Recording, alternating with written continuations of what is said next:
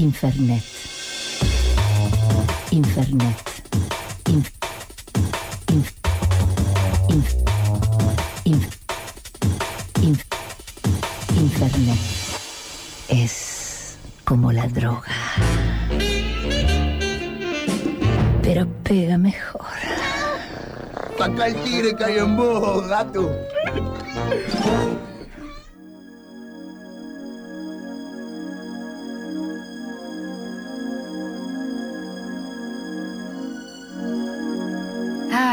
Entre las fabricaciones y las fábricas y el hacer cosas, Qué llegamos a este momento de pura fabricación de felicidad y otras cosas más. Undina, ¿cómo estás?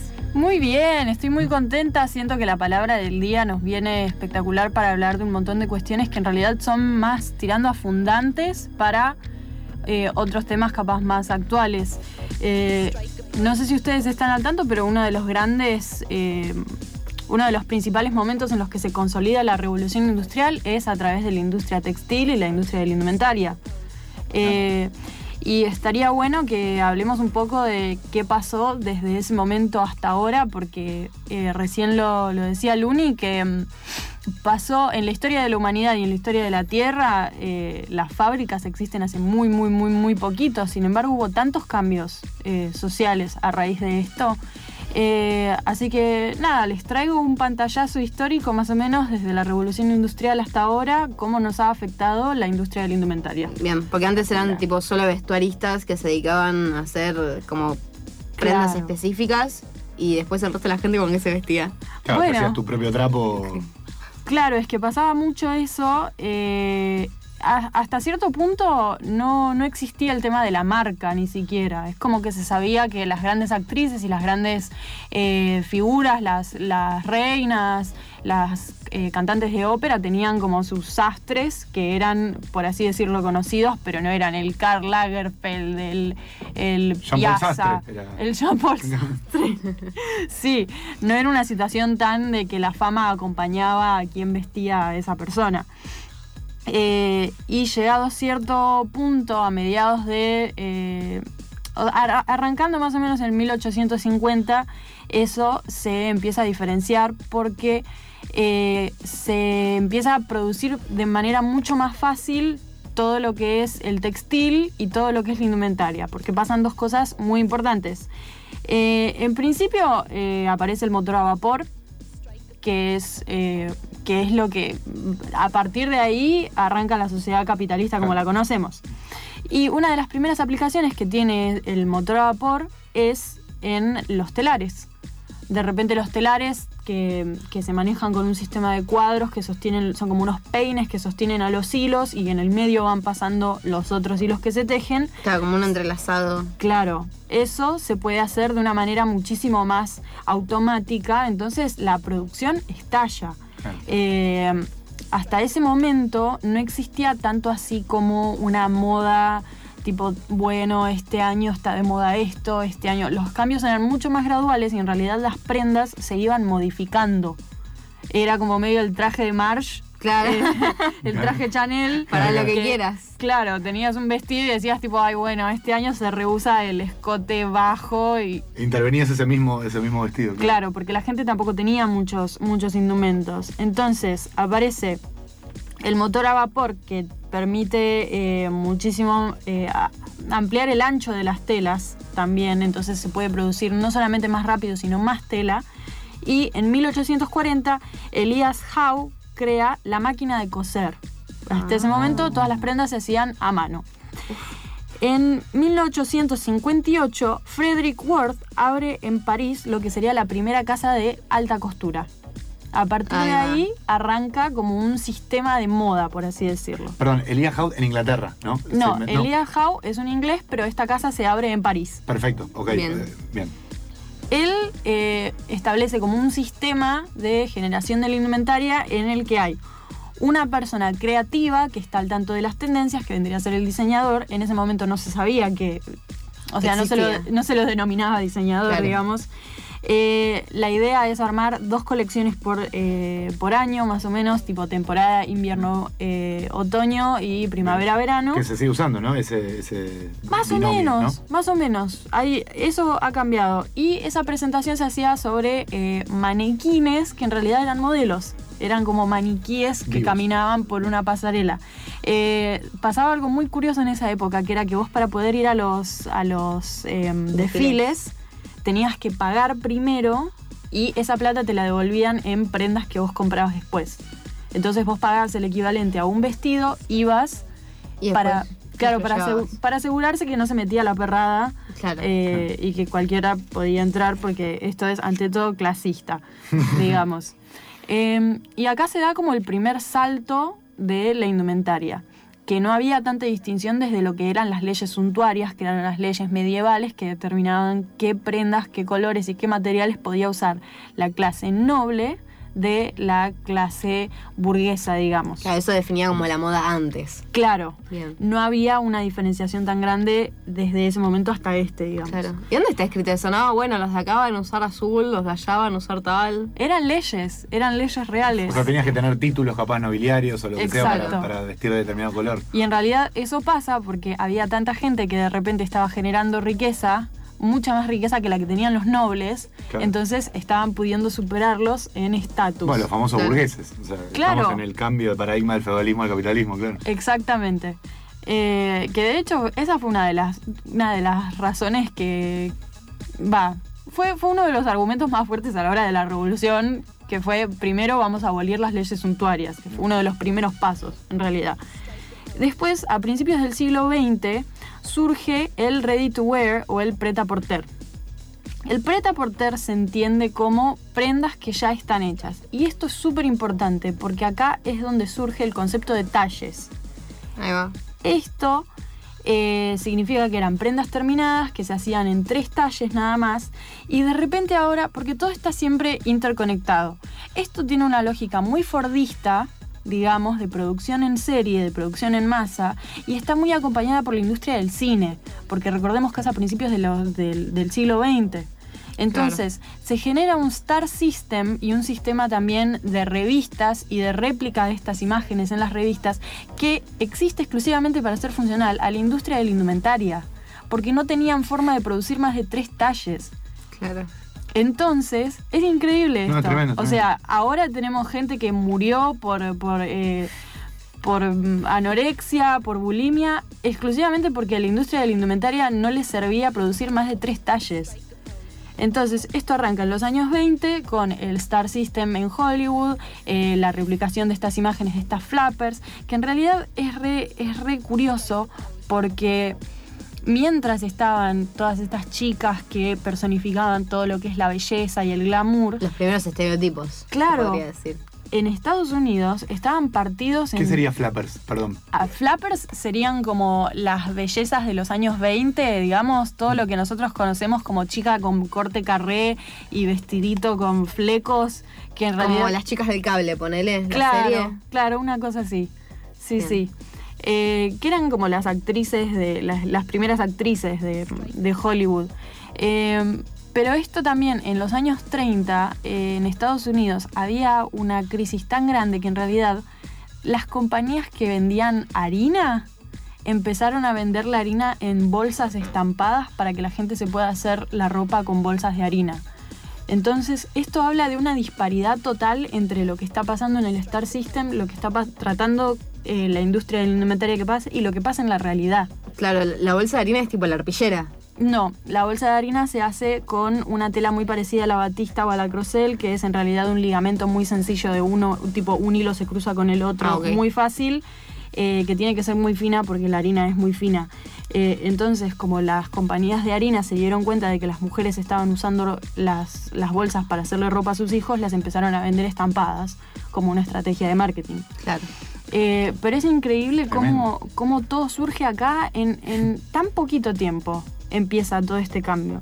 Bueno, y el ready to wear era una forma que tenían las grandes casas de indumentaria para eh, poder eh, generar más ganancia, porque en realidad los, los vestidos de la alta costura, digamos, se los puede poner muy poca gente.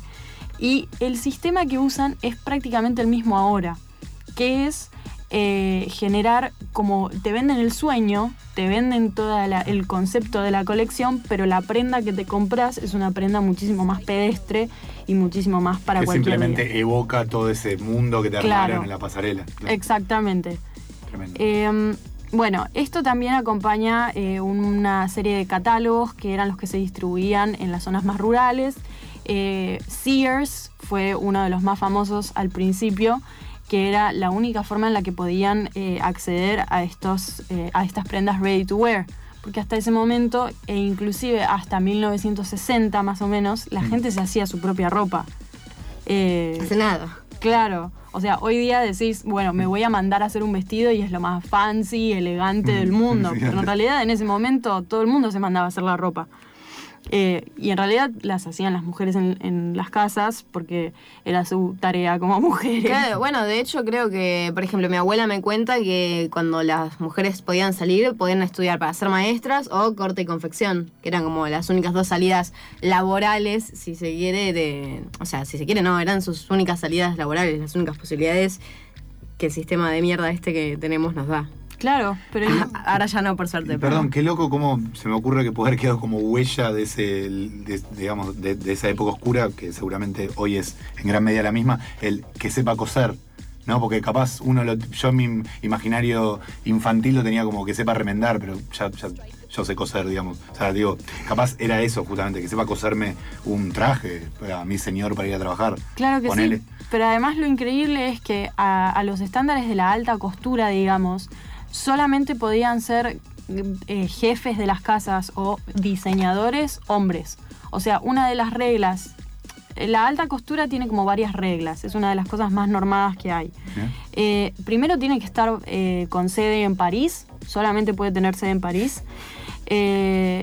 Le- el diseñador eh, in chief, el, se- el diseñador en jefe, tiene que ser un hombre. Eso al, al día de hoy, digamos, no. al- Esas cosas al- están, están empezando a cambiar, pero, por ejemplo, ahora creo que ya no es tan necesario que esté en París, Puede tener Milán, poner, no sé, Puede- no sí. ponele, no sé. pero hasta ahí, digamos. Claro, claro, no. Claro. No O vas sea- a tener en Santiago de Chile tu sede porque. No, que ni se te ocurra. No, no, no. Que la boca se te haga un lado, querido. Exacto.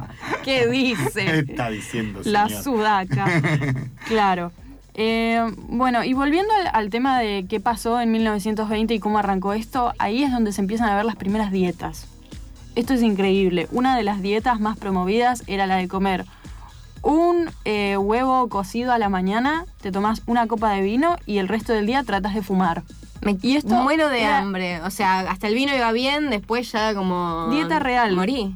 Otra dieta de 1970, no fue hace tanto, que promovía Vogue era la dieta del vino blanco, que decía que a la mañana eh, te podías tomar una copa de vino eh, y te comías un huevito. A la tarde te comías un cachito de carne de 200 gramos, eh, dos copas de vino y a la noche te tomabas el resto del vino que te quedaba. O Ah, sea, no, no, básicamente o sea, estaba mo- promoviendo el alcoholismo. claro. La El moda y el alcoholismo. Y morir a los 31. como Sí. Tremendo. Increíble. Em, y esto era, o sea, el único propósito de todo esto era que la, que la eh, industria de, de la indumentaria y del textil funcione Claro, mm, con sus a- talles que tenía. con los talles que tenían, porque si no, no podían hacer más. Increíble. Es increíble, esto. Y todos los problemas, Alucinante. aparte de, de psíquicos que genera en una sociedad en la cual no puedo entrar en únicos, los únicos tres talles que más sé, porque obviamente no hay tres personas iguales, onda, a, a lo que hoy somos muchos más diferentes que solamente tres talles. Es que además en su momento realmente no había problema con eso. O sea, no había problema con eso. Ye- Seguía existiendo un estereotipo de físico femenino, las chicas buxom que tenían la forma de la silueta de reloj de arena, Mm. etcétera. Pero en realidad todo eso era como como que cualquier eh, cuerpo se adaptaba a eso, digamos. No era tanto un tenés que entrar en estos tres Claro.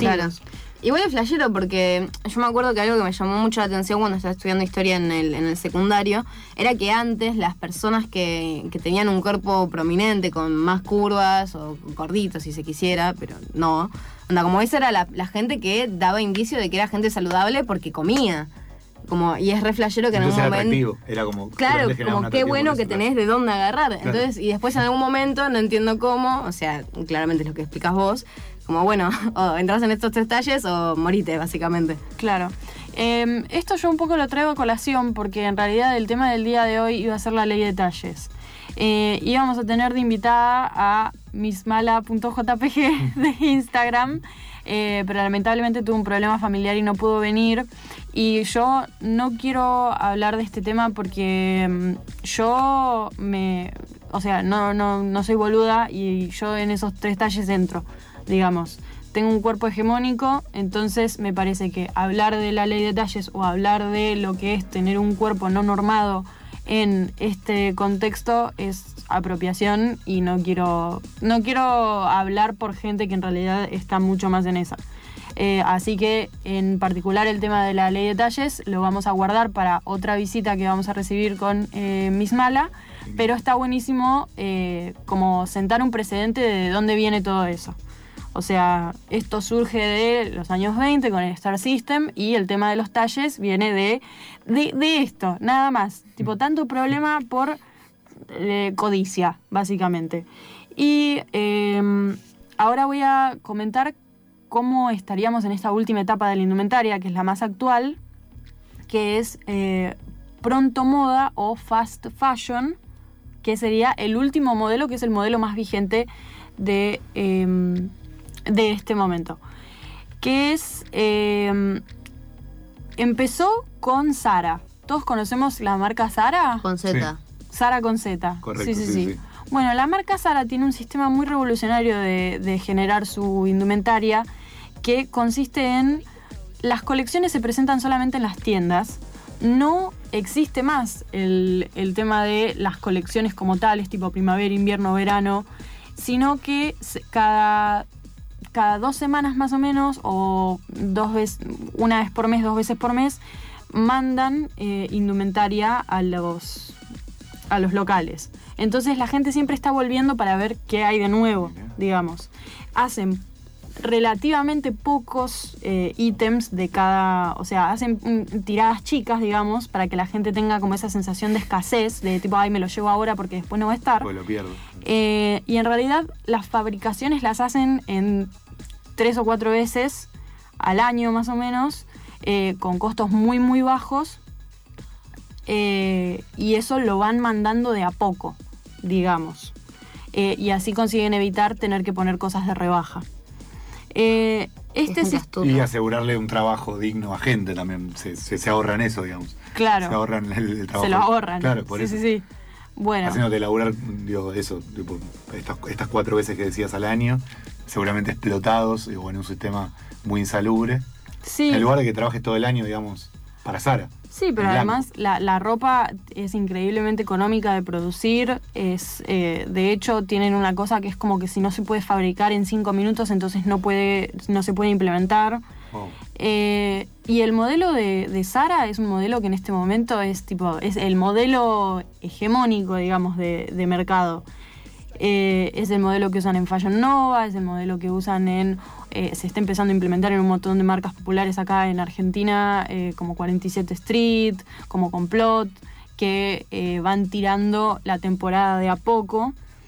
Y esto es absolutamente terrible, porque mm, la industria de la indumentaria es violenta y horrible en todas sus aristas. Es completamente cierto. Es más, eh, al- más o menos al, llegando al final vamos a tener eh, la opinión de una eh, graduada de la carrera de indumentaria y textil, que además es compañera mía dando clase en, en una de las materias. Y ella también vive en un cuerpo no normado y da su visión de todas las aristas. Pero lo vamos a ver eso más adelante. Pero el problema con la industria indumentaria es que es violenta tanto a nivel productivo por la contaminación que genera, como por el trato que se le da al capital humano. No sé si ustedes saben, pero en el 2006 creo que fue, o en el 2010, no me acuerdo muy bien, se derrumbó un edificio en eh, la capital mm, de India, o de Bangladesh, perdón. En se Nueva llama- Delhi, eh, en Nueva De- ok, se llamaba el Rana Plaza. ¿Lo podemos buscar? Sí, claro, ahí? ya lo estoy Ok. googleando. Rana Plaza. Era un edificio eh, que estaba. Ahí está. Acá estamos viendo imágenes Bien, de. el 2013. detonado. Acá, acá, anda acá. Acá. En Bangladesh, en el 2013, se colapsa un edificio que era íntegro de producción eh, de bienes textiles, en el que ya se había avisado muchísimas veces anteriores que estaba en malas condiciones, que la gente no podía estar ahí adentro, eh, y les amenazaron a, los trabajadores con que iban a perder la ganancia de todo el mes si no entraban a trabajar ese día. Ese mismo día ellos habían visto que el edificio se movía, los hicieron entrar igual, el edificio se derrumbó y hubo incontable cantidad de muertos. Eh, Acá dice 1127 personas. Eh, apa- el- se puede ver en el documental Trucos, eh, me comentan por Cucaracha, la capitana Vero Tomasi. Eh, sí, dice 1127 personas murieron y otras 2437 resultaron heridas. Es una Ah. locura. es una locura y a todo esto no, no hay respuestas de esto, digamos, de momento. Y participaron eh, marcas muy conocidas en esto. Encontraron, porque en realidad encontraron etiquetas de las marcas ahí, porque no había papeles que indicaran que pertenecían a esas marcas. Eh, me- algo medio parecido a lo que pasa en, el- en EDA, que es una pésima serie, pero está en Netflix si la quieren ver. Ah, sí, sí, sí. Hay una intención. Sí, sí, sí, la empecé a ver, pero la voz en off eh, de Dolores Fonsi, no, es No, es Juanita Vial. Juanita Viale, perdón. Eh, sí, me, me alejó un poco, pero, pero se notaba muy interesante y que justamente abordaba eh, estos temas. Existió una intención, digamos. Vamos a valorar la intención. La No intención. es que esté mal, pero. Pero bueno, en la industria de la indumentaria, o sea, la- las, las grandes industrias esclavistas son la del trabajo doméstico, eh, la del trabajo eh, en agricultura, eh, la industria sexual y la indumentaria. La indumentaria tiene literal esclavos. Claro. O sea, hay asociaciones como la Alameda que están, eh, que están tratando de, eh, de pelear contra las malas condiciones en las que trabaja la gente porque es, es increíble. Y eso obviamente se derrama a todo. Eh, no solamente es increíblemente contaminante, es mm, a nivel capital humano también, es súper dañina.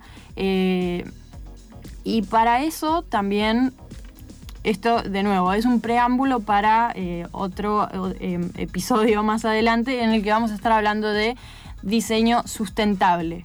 Porque así como nos va a contar Ailén, en qué arista es que todo esto se junta y es obviamente desde la formación. Desde la formación de las diseñadoras que están presentes en, en cada parte del proceso de diseño cómo empezamos a pensar todas estas problemáticas desde que empezó la indumentaria hasta ahora para resolverlas y que dejen de pasar. Así que ahora vamos con el audio de Ailén. Tenemos una. Mi nombre es Ailén, soy graduada de diseño de indumentaria en la UBA y docente ad honorem en la misma carrera. Ahora que ya hice la presentación protocolar, paso a contar un poco este tema tan complejo que es el habitar un cuerpo que no está normado y mucho menos es el preferido de las personas. Yo creo que la ley de talles se encuentra en todos lados no solo en el vestir, sino entre tantas cosas, por ejemplo, ¿no? En los asientos de colectivo, trenes, subtes, en las miradas de los otros, en los consejos que no pedí y que soy más que consciente porque el gordo sabe que es gordo.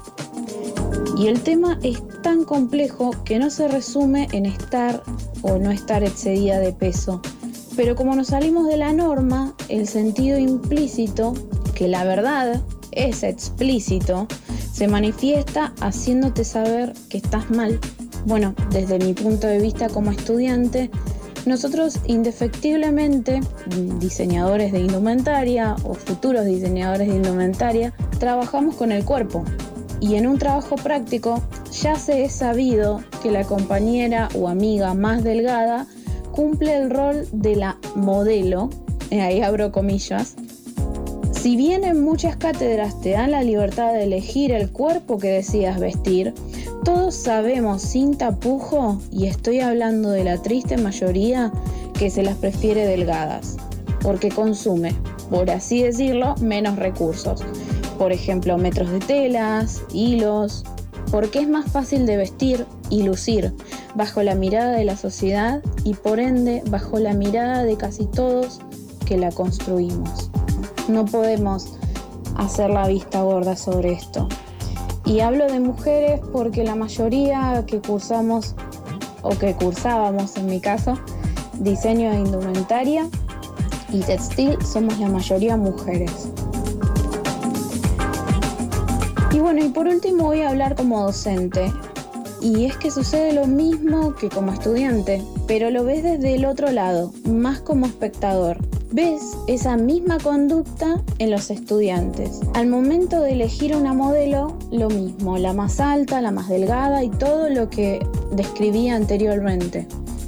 La ley de talles yo creo que en este punto ya es accesoria y es un reflejo de una mayoría que no está dispuesta a incluir. Y por último digo que somos un producto de una sociedad, por lo tanto la inclusión, el amor y la aceptación se cría, se educa y sobre todas las cosas se elige. La ley de talle, en definitiva, somos todos y la hacemos todos. Estábamos escuchando a Ailén. Ailén, buenísimo lo que dijo. Buenísimo. Eh, bueno, una lástima que no hayamos podido eh, desarrollar mucho sobre el tema de la ley de talles, pero bueno, quedará para otro programa en el que podamos tener voces que participen muchísimo más en esa iniciativa, eh, porque siento que es importante que tengan su lugar.